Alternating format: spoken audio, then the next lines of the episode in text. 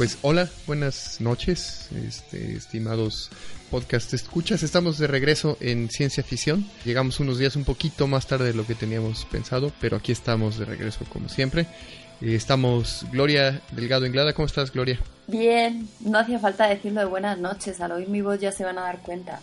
bueno, no te preocupes, lo, lo, borramos de todos modos. Además, tampoco son muy buenas. Mm. este Y Carlos Storch de Gracia, ¿cómo estás, Carlos? Hola, bien, gracias. Eh, con mucho calor, pero aquí estamos sobreviviendo. Bueno, sí, está como para tirarse del balcón. Sí. El calor que había estos días. Creo que quizá merite un programa especial, hombre, porque está buenísimo. Sí, ¿no? Sobre calentamiento global y local también. Sí. Sí, podríamos darle seguimiento a nuestro último programa. Pero bueno, por lo pronto no le vamos a dar seguimiento ahorita a eso, sino a nuestros capítulos regulares. Tenemos algunas noticias por ahí que han salido últimamente. Y no sé cómo han tenido de tiempo para prepararse en estos días, muchachos. espero que lo hayan tenido, porque... Más o menos, la diarrea. ¿Has tenido tanta diarrea que no has podido preparar no, tus No, yo no. Sí. Pablo. Pero su diarrea es como mi diarrea. Son, son, eh, bueno, hay que, hay que decir que Pablo, Pablo es parte de las fuerzas básicas de ciencia ficción, la cantera. Sí, sí, sí. de las este, fuerzas vivas. Ya estamos preparando a la próxima generación de divulgadores. Pero ha salido a mí, lo siento, él graba de 6 a 7 de la tarde. sí, pues viendo que ya algunos divulgadores este, estamos ya caducando nos entró un poco de miedo, entonces por eso ampliamos la plantilla, ¿verdad? Y Pablo es parte de... ¿Quién está caducando? Pues oye, pregúntale a Punset, por ejemplo, que ah, ya platicaremos por ahí. No, no, pero no pensé que hablabas de nosotros. ahí vamos, eh, ahí vamos. Ahí vamos, ahí vamos, sí. Algunos ahí vamos. Oye, entre Punset y yo hay como varias generaciones. Sí, ¿verdad? Ándale, eso, es, eso es. Pues sí, bueno, por lo pronto esperemos que este, haya manera de reclutar sin necesidad de reproducirlos. Digo, con, todísimo respetísimo. Sí, pues igual también este, a la joven madre. A lo mejor la, la, inteligencia artificial nos puede ayudar. Yo ya por ahí solté la sopa de lo que les voy a hablar, que son esas dos cosas. Este, pero ya, ya, ya elaboraré eh, en, cuando me toque a mí. muy, bien. Pues eh, entonces vamos a tratar de arrancarnos. Vamos a empezar como es tradición con Gloria y también para que, para que todavía le quede un poquito de pila. Este, bueno. Ahorita que dé su nota. ¿Han no sé eso de que eso de no dormir es como beber mucho alcohol? No. ¿No? Digo por si escuchan mi voz un poco así rara o que pareciera que no estoy pensando. Estás borracha de insomnio. Exactamente. Pero sí hay estudios, ¿eh? Voy a buscar uno para ilustrarlos un día de estos. Bueno, pues yo de lo que quería hablarles hoy, que no, no saben qué día es, pero digamos que para cuando esto salga, habremos celebrado ya el, aniversario número 100 de un eclipse muy especial que fue el eclipse solar del 29 de mayo de 1919 en el que este, este eclipse solar total permitió comprobar la relatividad general de Einstein. Entonces, pues igual han leído en los periódicos o incluso visto en las noticias estos días pasados que salieron un montón de noticias al respecto. De hecho, hay bueno, ha habido varios eventos en el Instituto de Astronomía, por ejemplo. Vamos a, bueno, tuvimos una conferencia. Eh, no sé si, si ustedes han visto esta película de Einstein y Eddington. Yo no, ¿eh? Salió hace un par de años, creo. Ah, no, un par de años no en 2008 y, lo, y está dirigida por Philip Martin. Y entonces yo en esta película, de hecho, ya tengo la duda porque aprendí muchas cosas que no sabía, pero después revisando y leyendo cosas, algunas de ellas no son ciertas. Pero bueno, de todas formas, voy a hablar un poco de la parte que a mí me llama la atención o que, no sé si nuestros podcast escuchas sabrán y conocerán sobre la historia de estos dos grandes científicos, la, historia personal, digamos, a, un lado de la, de la, historia científica, que claro que están muy involucradas. El caso es que, pues bueno, Einstein terminó de escribir su teoría de la relatividad en 1915, pero en ese momento en realidad él no era tan conocido, o sea, sí era conocido, claro, en el gremio de los científicos, pero desde luego no a nivel de la sociedad. Y como que Bueno, es que esto ya, claro, no sé. En parte estoy diciendo por lo que leo, en parte por lo que vi en la película, y, pero bueno, por lo que cuentan, tenían muchos enemigos dentro de los científicos alemanes porque era como algo que no creía la gente, ¿no? Porque, bueno, básicamente la teoría de relatividad viene a decir que la gravedad, tal y como Newton la había explicado, pues necesitaba hacer ciertas modificaciones para que las cosas fueran como, como vemos que son. Y el, el ejemplo más concreto es el de Mercurio y cómo se mueve, ¿no? Que, que, que, las teorías de Newton no podían explicar. Había una pequeña diferencia entre la predicción con las teorías de Newton y la observación y siempre parecía como que decían, bueno, puede ser el error, pero, pero según Einstein esto era, no, no era como algo despreciable, ¿no? Y, y él, con su teoría de la relatividad, podía predecir perfectamente el movimiento de Mercurio. Pero total, que en esa época además empezó la, bueno, estaba la Primera Guerra Mundial y todos los bloqueos y, esa pues gran pelea además de en el campo de la guerra, también en el campo de lo científico entre los ingleses y los alemanes, que se estaban pues matando unos a otros, ¿no? Y entonces ahí aparece en escena Eddington, que él eh, pues era inglés y era además, no sé cómo se dice aquí a esta religión, cuáqueros o quakers o cómo cuáqueros. Yo no sé mucho de ellos, pero lo que sí sé es que, detestan la guerra, ¿no? Como es algo que, no. Y entonces él, de alguna manera, lo pintan como que buscaba como de qué manera poder zafarse y no tener que ir a la guerra, ¿no? Y, por eso fue criticado, según parece, ¿no? Por muchos. Pero el caso es que llega a sus manos eh, esta teoría de la relatividad general y pues pasa mucho tiempo tratando de descifrarlo. De hecho, pues según dicen, al final él es uno de los pocos que realmente entiende lo que dice esta teoría, ¿no? Y a medida que la va leyendo y la va entendiendo, parece que lo convence de que podría ser cierto. Y esto, en ese momento de la Gran Guerra, pues es todo un acontecimiento terrible para los ingleses, ¿no? Porque por un lado está diciendo que la teoría de un alemán era una teoría que venía a echar por tierra la teoría de Newton, que era inglés. Entonces, muchos de los eh, colegas de Eddington, pues pues estaban además enfadadísimos porque imagínense, algunos de sus hijos estaban allí luchando, incluso habían eh, muerto ¿no? en la guerra y llegaba este Eddington diciendo que la teoría extravagante del Tan Einstein alemán pues eh, eh, era mejor que la de Newton, ¿no? Entonces, afortunadamente para la ciencia, lo que cuenta no es la opinión de unos u otros o, o, los sentimientos de unos o de otros, ¿no? Y aquí tengo otra de mis dudas, eh, en algunos lugares dice que fue idea de Eddington, en otros lugares dice que fue idea de, un colega de, Eddington y en otros que, fue, que Eddington, le preguntó cómo podría eh, comprobarse si su teoría era cierta o no a Einstein. ¿no? Pero el caso es que surge ahí la idea de que, como lo que está detrás de la relatividad general, bueno, una de las ideas es que eh, si tenemos una masa suficientemente masiva, eh, puede ser, eh, puede curvar la luz. Eh, entonces es esta idea que tenemos en la mente de que el espacio y tiempo en el universo es como una, como una tela o como un tejido y los cuerpos masivos deforman este tejido, ¿no? Entonces lo mismo va a ocurrir, o sea, cuando, cuando la luz pase cerca de un cuerpo masivo, pues también se va a ver curvada. Entonces, ahí está la propuesta de seguramente si, si tenemos una, por ejemplo, una fotografía de algunas estrellas en el cielo en una noche en la que el sol no está cerca, están en una determinada posición. Y si somos capaces de observar esa misma porción del cielo durante un eclipse total de sol, porque claro, podríamos decir cuando el sol está cerca, ver si esas estrellas están en la misma posición o no, pero cuando el sol está cerca, el sol eh, emite tanta luz que no nos deja ver nada más, ¿no?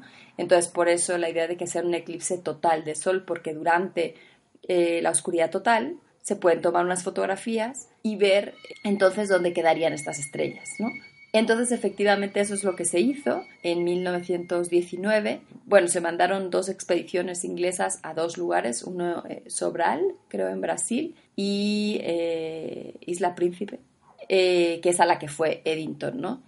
Y, por lo visto en los dos hubo momentos de lluvia y nubes, parece que siempre ocurre lo mismo, pero eh, hubo un tiempo suficiente como para que, sin nubes y sin lluvia, para que se pudieran tomar fotografías. Y de hecho una de las características de ese eclipse Total es que fue bastante largo, casi siete minutos, ¿no? Entonces, pues pudieron tomar varias fotografías, claro. En esa época, obviamente, no era con una cámara digital, ¿no? Sino eh, ahí sus placas que metían, tenían que dejarlas, luego las revelaban, no podían verlas hasta no sé cuánto tiempo después, no sé qué. Y una cosa curiosa es que no quisieron ellos ver el resultado eh, los de la expedición, sino que esperaron hacer una reunión con la Royal Society y, bueno, científicos de Inglaterra para como que fueran todos testigos a la vez, ¿no? Y, y en caso eh, positivo o negativo, pues que todos estuvieran allí presentes, ¿no? Entonces la idea es que si al comparar las dos placas, durante el eclipse de sol y cuando no estaba el sol cerca en el cielo, había un pequeña, una pequeña desviación en la posición de las estrellas, eso significaba que efectivamente el sol estaba curvando un poco la luz de las estrellas que estaban eh, pues detrás del sol y entonces Einstein pues tenía razón con su relatividad general y si estaban exactamente en la misma posición pues más bien el universo era tal y como Newton eh, lo estaba describiendo y habría que buscar otra opción para resolver los conflictos que había con la teoría de Newton. Y pues finalmente ya todos sabemos la respuesta, si se vio ese pequeño desfase y entonces fue pues la primera prueba contundente de que las predicciones teóricas de, Einstein pues eran correctas. Mm, se volvió a mencionar antes, sí dije lo de Mercurio y que el movimiento no se podía explicar con las leyes de Newton, pero eso no se tomó como una prueba porque digamos que la teoría de Einstein eh, sí permitía obtener los mismos resultados, pero no es lo mismo tener un hecho y después ver si tu teoría se puede aplicar o no, que hacer una predicción y más bien buscar después cómo verificarla observacionalmente, ¿no? Entonces, por eso lo del eclipse fue la pues la verificación de eso, ¿no?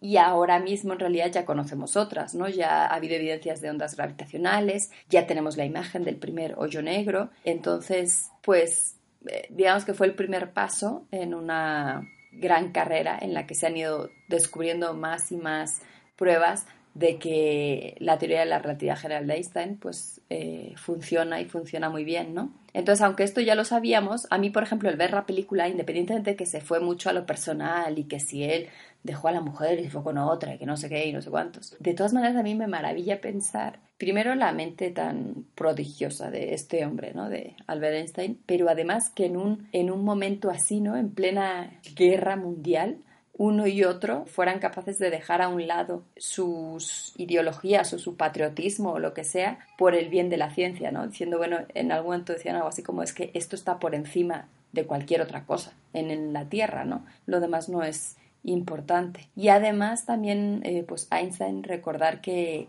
que aunque él, de hecho él renunció a su nacionalidad alemana, durante la guerra les ofrecieron como dinero a varios científicos para trabajar en Alemania, supuestamente haciendo investigación, pero en realidad lo que querían es que hicieran investigación bélica, ¿no? Y Einstein pues parece ser que nunca quiso entrar en esto y él decía que él hacía sus teorías y ya está. Y eso le también pues tuvo problemas con otros alemanes que le acusaban de no patriota. De hecho le volvieron a ofrecer su nacionalidad y él dijo que no y entonces también es como, bueno, no solo es un científico, sino además es una persona con una ideología clara, ¿no? Y, y eso, bueno, a mí, independientemente de todo, me, me, pareció, o sea, me gustó, ¿no?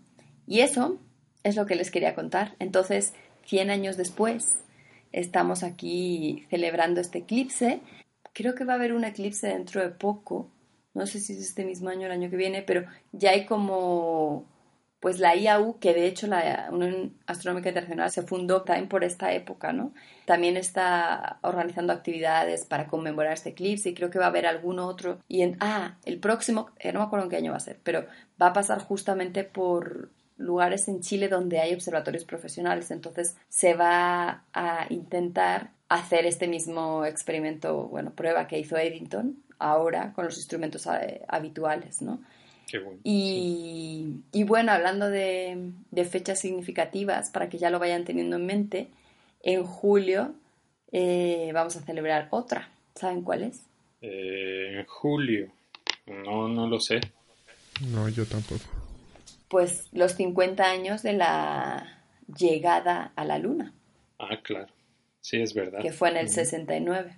Entonces también me imagino que va a haber una cantidad de eventos por todos lados para celebrar esto. Así que es un, año de celebraciones.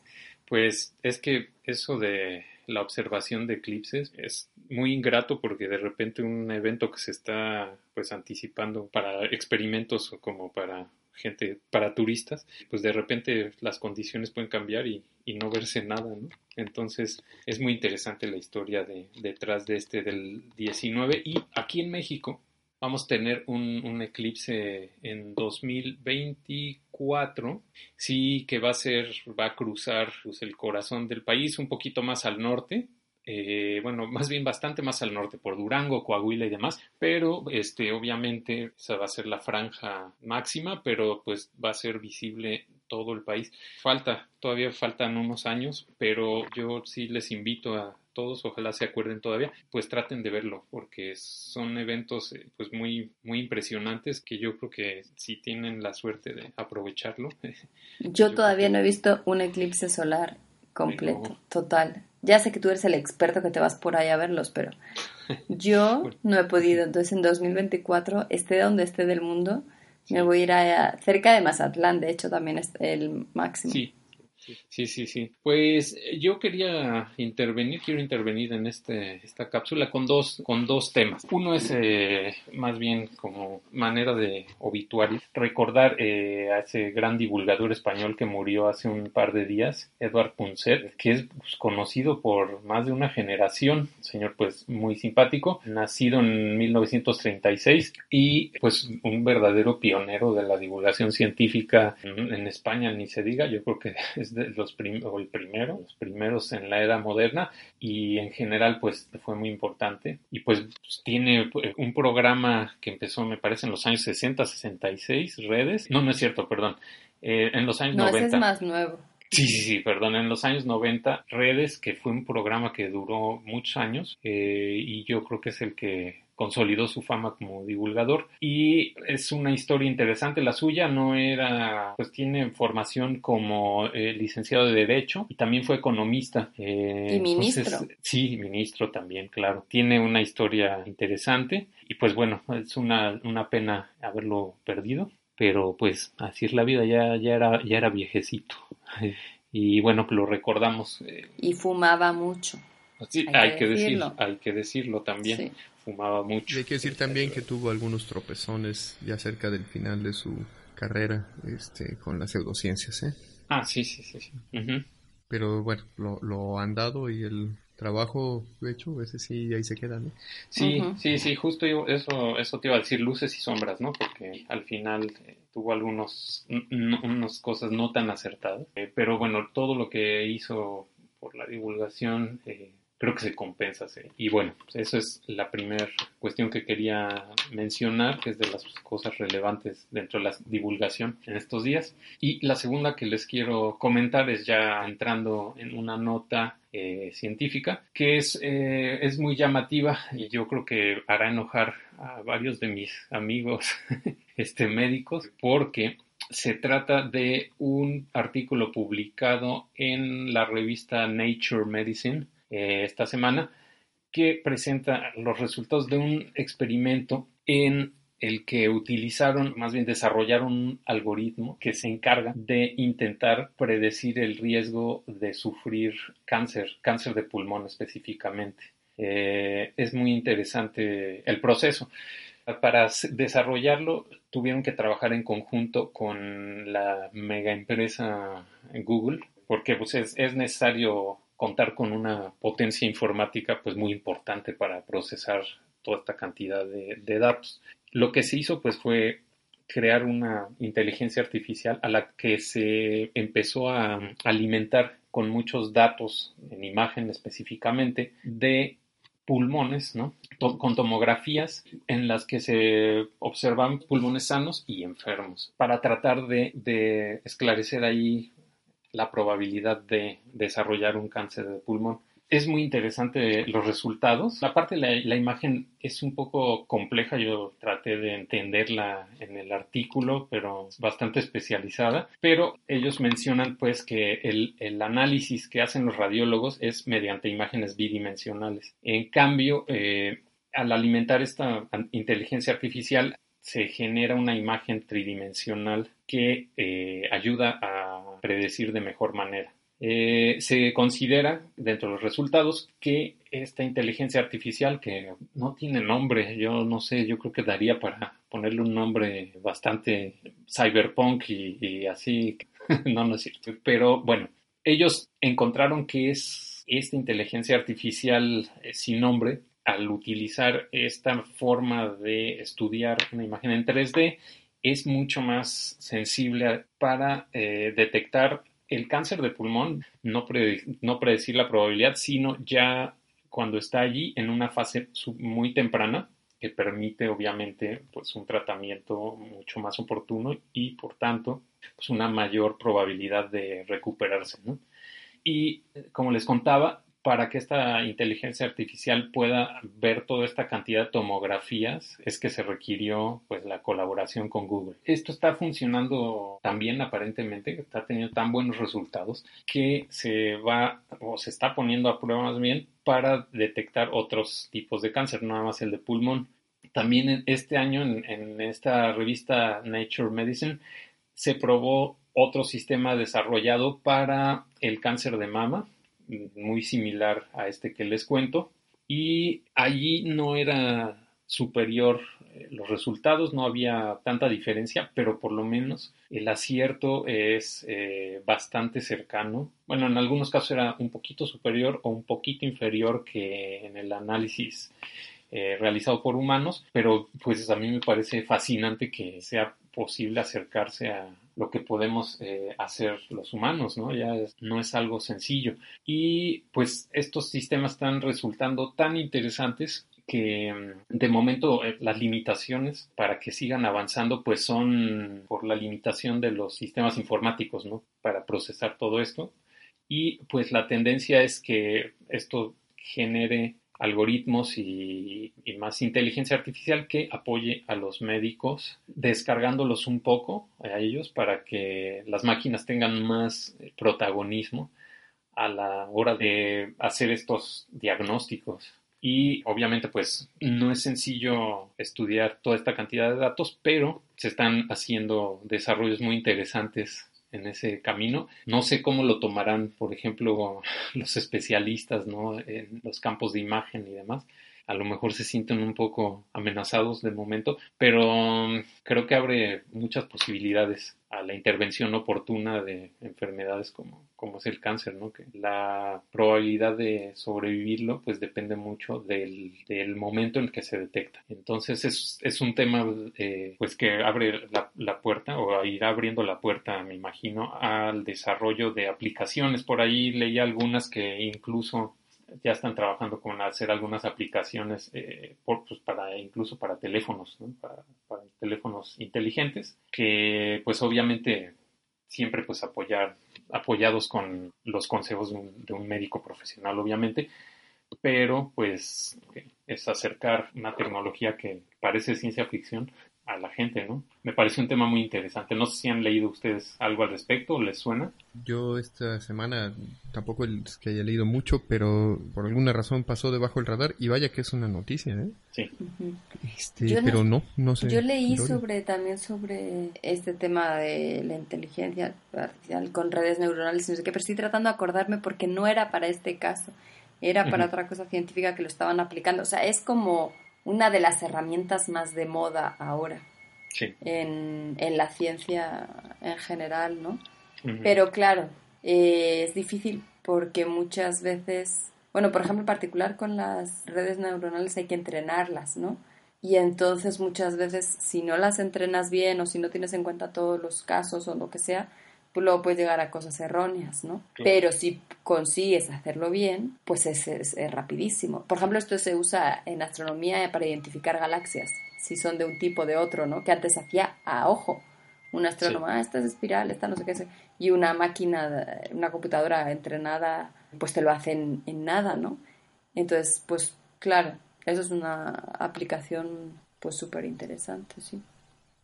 Fíjate que yo siempre no, no es que tenga sentimientos encontrados, no los tengo. Mientras mejores herramientas se puedan tener en el tratamiento de médico de alguna enfermedad, o mejor. pero también leí hace poco que el asunto es que están tan sobreespecializados ya los sistemas de inteligencia artificial. Es decir, por supuesto no van a mutar a ser Skynet. Este, A adquirir conciencia y a enfrentarse a los humanos. Están programados para aprender a trabajar en un área en específico. Y al mismo tiempo yo pienso que para servir como apoyo a los médicos debe ser pues casi redefinir el concepto de, segunda opinión médica, porque la verdad es que el trabajo de un médico es una parte de conocimiento y otra parte olfato. Quizá, ¿no? Es decir, a la hora de, decidir cuál es, de hacer un diagnóstico clínico, este, pues siguiendo pistas eh, en, el cuadro de síntomas, por ejemplo, pues quizá sirva un poco para, si no para jugar en oposición al olfato del médico, sí como para, ayudarlo a afinar ese olfato. Bueno, pues nos movemos. Sí, claro. Entonces, eh, sí, no sé qué tienes, nos tienes preparado, Alejandro. Bueno, pues eh, eh, tenía originalmente la intención de hablar del reporte que presentó las Naciones Unidas, el reporte del, de IPBES, un reporte sobre el ritmo de extinción de varias especies que ha estado sonando mucho en las noticias y que ha producido ataques de golpes de pecho en las redes sociales. Pero es un tema muy, muy complicado y con la promesa de tratar el tema más adelante, incluso si ya no es novedad, eh, decidí tomar otro tema que apareció en las noticias y que no tiene la carga técnica este, que tiene este otro tema que, sí exige que me siente con calma a leer mucho más tiempo. Sí se toca tangencialmente con temas políticos y he tratado de evitar los temas políticos eh, aquí, seguiré haciendo el intento, eh, pero bueno, este es un tema que de todas maneras ya nos ha ocupado varias veces en ciencia ficción y que desgraciadamente cada vez que aparecen las noticias es por cuestiones sociales slash políticas y no necesariamente por novedades científicas. Estoy hablando del glifosato, el coco. Y bueno, es una noticia que en mi opinión recuerda lo complicados que son los temas ambientales, sobre todo en cuestiones de regulación, y como algo que nos parece casi objetivamente bueno, como es el involucramiento de la sociedad en la acción de los gobiernos, también puede a veces tener efectos, pues, digamos, no completamente satisfactorios. La noticia es esta. Una corte de California falló el 13 de mayo en favor de una pareja de granjeros eh, que aseguraba que sus casos de linfoma estaban ocasionados por el uso constante de Roundup, que como ustedes saben es eh, la marca de glifosato eh, comercializada por Monsanto y que perdió su patente hace casi 20 años ya. Y que es el herbicida más utilizado en el mundo y hasta donde sabemos uno de los que tienen mayor índice de inocuidad, o quiero decir menor índice de toxicidad. Bueno, el veredicto obliga a Bayer, que hoy es dueña de Monsanto, a pagar dos mil millones de dólares por lo que la corte llama daños punitivos y 55 millones en cargos de compensación. Aunque lo que he leído por ahí es que es posible que la cantidad más grande, la de dos mil millones, se reduzca porque hay una ley que limita la proporción entre los cargos de daños punitivos y los de compensación a razón de 9 a 1.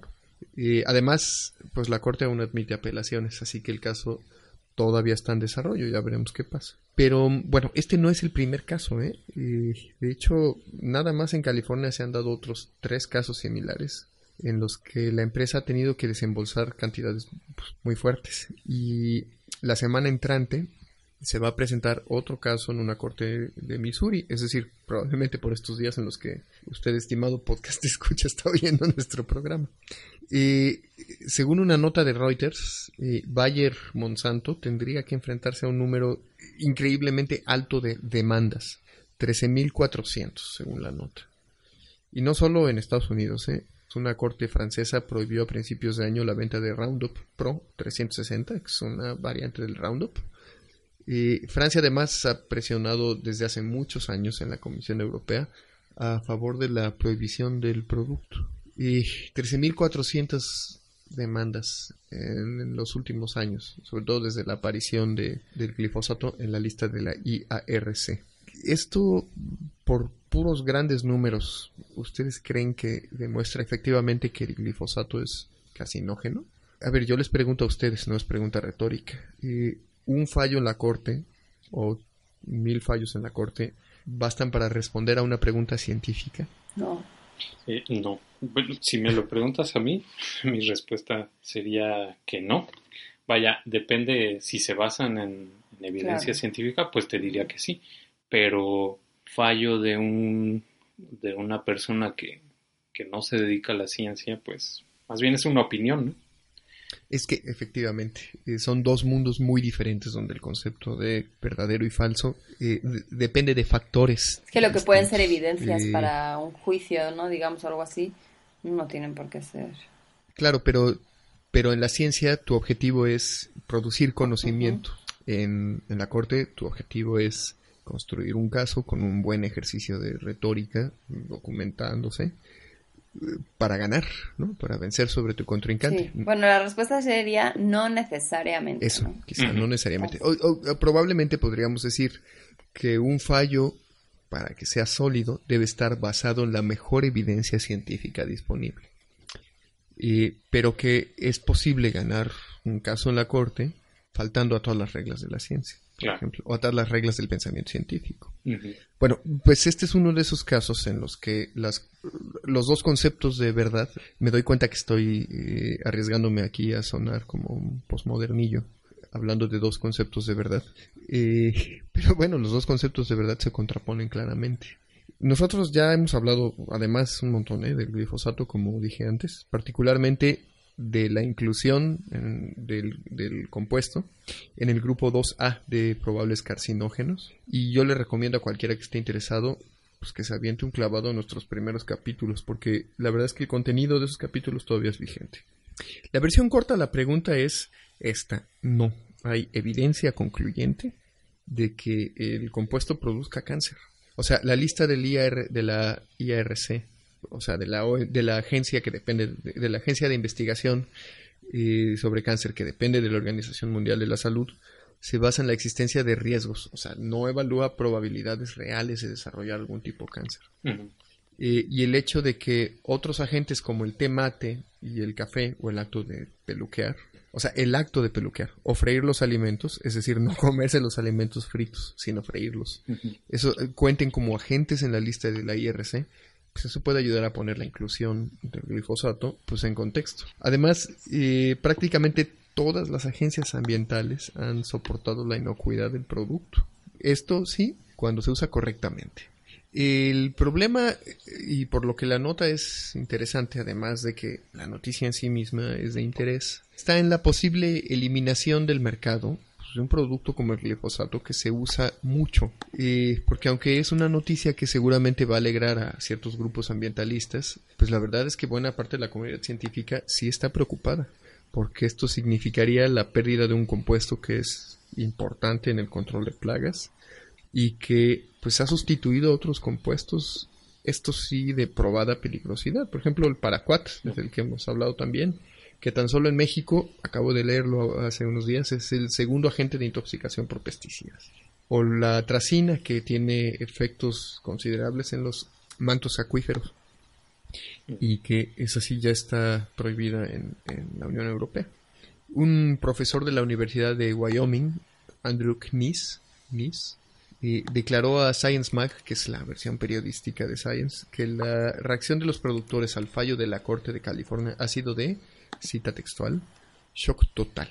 Y mm. que los científicos y agricultores están realmente nerviosos, estoy leyendo la cita, de que estos veredictos y la percepción del público se traduzcan en la pérdida de la herramienta. Por lo pronto, Bayer Monsanto, Bayer slash Monsanto, ya reporta pérdidas significativas en su valor de mercado. y todo esto tan solo en el último año desde que Bayer compró Monsanto. O sea, casi podría decirse que en una de esas a Bayer le está saliendo más caro el caldo que las albóndigas. Mm. Y la gran pregunta aquí es si se acerca ya una agricultura industrial sin glifosato, que ha dominado los últimos 30 años. más bien ha ido creciendo, digamos, en, su utilidad en los últimos 30 años. Y eso es difícil saberlo.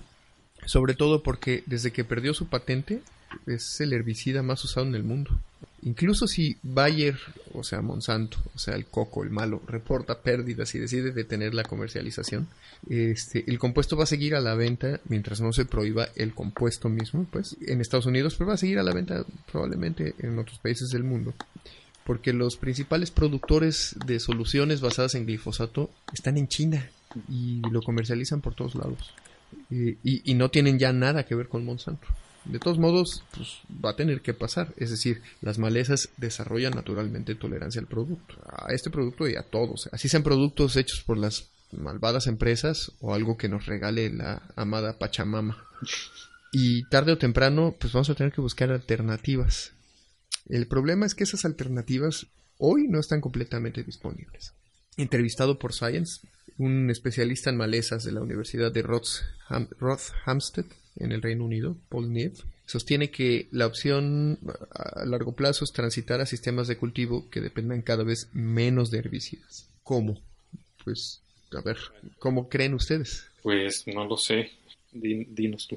Pues eh, la primera opción es producir nuevas variedades resistentes a plagas. Y eso implica invertir más en el desarrollo de variedades por muchas técnicas, incluidos los transgénicos y la edición genética. Y yo me acuerdo ahora del caso de los cultivos en los que trabaja eh, Alberto Herrera Estrella, a quien entrevistamos en nuestro especial de transgénicos. Son cultivos que pueden trabajar con fosfitos en lugar de fosfatos, que son nitrógeno y fósforo. Y no sé si se acuerdan, pero él nos decía que un desarrollo de este tipo puede usar hasta un 50% menos de fertilizantes y casi evitar el uso de los herbicidas. Pero hay más, no solamente ahí. El retiro mecánico de las malezas va mejorando con el uso de robots que tienen acción autónoma. Retirar las malezas a mano es muy complicado y también tiene una huella, sobre todo si son aparatos motorizados los que lo, retiran en grandes campos. Y el desarrollo de alternativas pues, sigue avanzando. Hay algunos compuestos nuevos que se presentaron hace poco en Bélgica en la conferencia de la Unión Internacional de Química Pura y Aplicada. Hay una empresa que se llama Marrón Bio que ha desarrollado tres herbicidas usando una bacteria al parecer descubierta por ellos, que se llama Bur... Bueno, déjenme leerla. Burkholderia, Burkholderia rhinogensis. Suenas a Harry Potter. Eh, uno de esos este, compuestos, el bioherbicida MBI 014, interfiere con la síntesis de proteínas en las plantas. No es completamente nueva la aproximación porque los herbicidas bioespecíficos trabajan así. Bueno, eh, yo me pregunto ahora, con el que se han revelado noticias eh, sobre los destinos de los dineros y de la dirección en la que van los programas de ciencia en México, pues qué tipo de noticias, qué tipo de efecto o de peso van a tener estas noticias en México. Eso está por verse, eh, pero a mí no me sorprendería ver la reducción en el uso de herbicida aquí en México, porque pues a la percepción pública negativa se le suma una autoridad que se opone ahora abiertamente al uso de estas tecnologías en el campo. Pues ya se verá. Ahora, yo no tendría que hacer esta aclaración, pero la hago. Antes, si alguien nos comenta eh, con, el, con el comentario obligado, no, por supuesto que no nos paga Bayer ni Monsanto, casi que ojalá nos pagara alguien por hacer esto, pero mm, eh, tampoco se trata de defender los intereses corporativos de nadie, ¿no? sino tenemos que mantenernos en donde están los datos. Tenemos este compuesto, el riesgo es que este compuesto se prohíba y de todas maneras el nicho que se queda ahí se va a tener que llenar con algo y no se puede llenar con baba de nopal. A menos que lleguen unos ingenieros del Politécnico. Arreglarlo todo con nopal. Oye, pues es un tema complicado. Eh, a mí no se me ocurre. Eh, bueno, el glifosato pues a mí me parece, leyendo sus cualidades eh, y todas sus especificaciones, me parece una, pues un arma contra las plagas, me parece fantástica. No se me ocurre a mí, pues no soy especialista en el tema, ni mucho menos, una solución pues mejor, es sencilla, pero es eh, muy buena a la vez. Lo interesante de este compuesto es que interfiere con una, inhibe más bien, una ruta bioquímica que es esencial para las plantas, pero no la tenemos los animales. Entonces ahí es un candado pues, tremendo porque realmente en cuanto a esta ruta bioquímica pues es específico y pues por esa parte no tenemos ningún riesgo, ¿no? Eh, también pues es un compuesto que no es nuevo, y por lo mismo hay bastante información. El, de hecho, el, debate no es en el campo científico. Yo creo que la capacidad de nuestra especie para resolver problemas se, se va a imponer siempre. El asunto es que mientras llegamos a la solución temporal, porque todas son temporales, pues sí es un poco preocupante. Es decir, no, no estoy queriendo decir con la nota que el otro no tenga importancia, por supuesto, o que los tribunales operen necesariamente en oposición a la ciencia, no para nada. Solo que, bueno, pues sí es complicado. Sí. Es complicado conciliar las dos, las dos cosas. Claro. Sí, Pues muy bien. Gloria ya está cuajadísima. Más o menos. Además, odia el tema. Entonces. Es que siempre hablas de lo mismo, tío. pues yo creo que es, hora de pedirle a Gloria que, que nos diga a qué correo nos pueden mandar eh, los cheques eh, Bayer Monsanto o las opiniones de nuestro público. mami, al único que le pagan es a Borduin. Sí, ¿verdad? Yo vivo en la bonanza. es correcto. bonanza es cuando tienes arroz en la cena, mucho arroz, pero nada más arroz, ¿no? Sí. Venga, Gloria, pueden escribir con comentarios, observaciones, aclaraciones y ajustes a nuestro correo electrónico que es, Gloria. Afición por la ciencia, arroba gmail.com. Es correcto. Y también lo pueden hacer en la sección de comentarios, por supuesto, de las notas. Y ahí mismo en nuestro blog, que es aficionporlaciencia.blogspot.mx. Y nos pueden buscar en Facebook como Ciencia Afición. Y por lo pronto, pues este es el programa por hoy. Eh, un poquito más, menos entusiasta que otros días, estamos un poquito angelados. Tuvimos una serie de problemas técnicos. Por culpa de que ellos no son serios, que dan a una hora y aparecen tres horas detrás. No, no, no, hubieron problemas técnicos por ahí. Perla, ¿nos estás escuchando? Aquí la única que está a la hora soy yo. Ustedes no saben quién es Perla, pero yo sí lo sé y ella también. Perla es el poder detrás del trono de ciencia ficción. nos trae, nos, pone nos marca el paso. La, mano que mece la cuna. Exactamente. Pues muy bien muchachos, pues eh, como siempre un gusto, les dejo un abrazo y vamos a cortar ahora sí para que Gloria pueda irse a dormir. ¿Qué? Este, nosotros también, pues ya estamos viejecitos. Eh, pues un abrazo, nos vemos la próxima semana. Nos vemos. Sí, sí, pues. Escúchenos. mm, escríbanos. Sí, ahora escríbanos. Hagan sus peticiones. Si ya no quieren que Borduin vuelva a hablar una enésima vez más de los transgénicos y Monsanto. Qué manera de sufrir. Pues nos vamos. Adiós.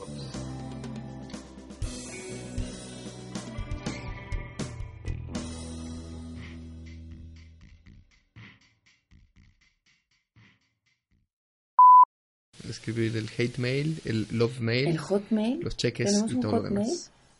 Una mesa redonda y proyectamos una película. ¿Oyen a los camotes?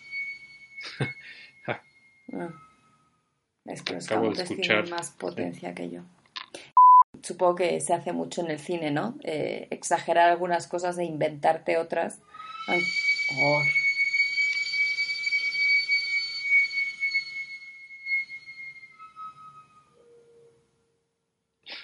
Ajá. Tuvo ciertos trabajos. Ay, por favor. es que yo creo que está en la esquina ahí parado. Tírale una piedra. Siempre lo pienso, porque además es siempre a estas horas que yo digo, por Dios, como lo despierte, lo mato. Un pañal de Pablo, pónselo de sombrero. pobre, uno de los que de los de esta semana pasada.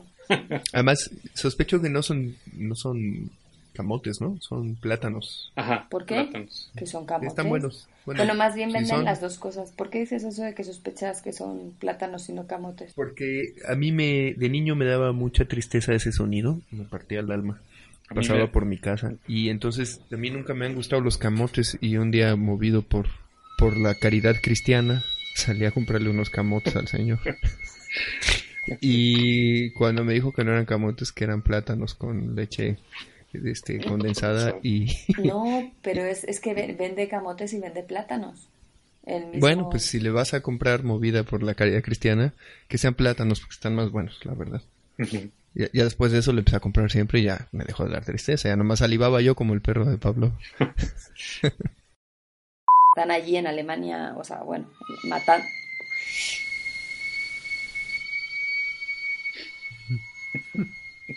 Pesadilla.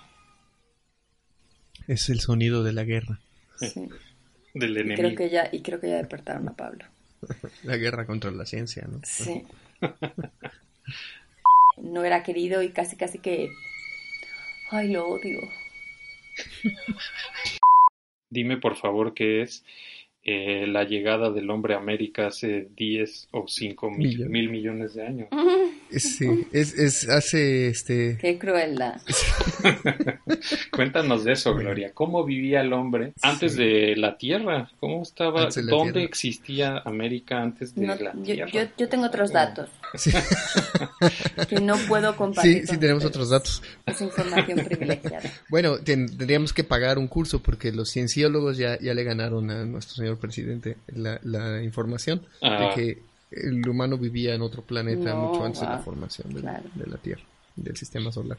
Entonces, bueno, a lo mejor es real, tiene otros datos. Sí.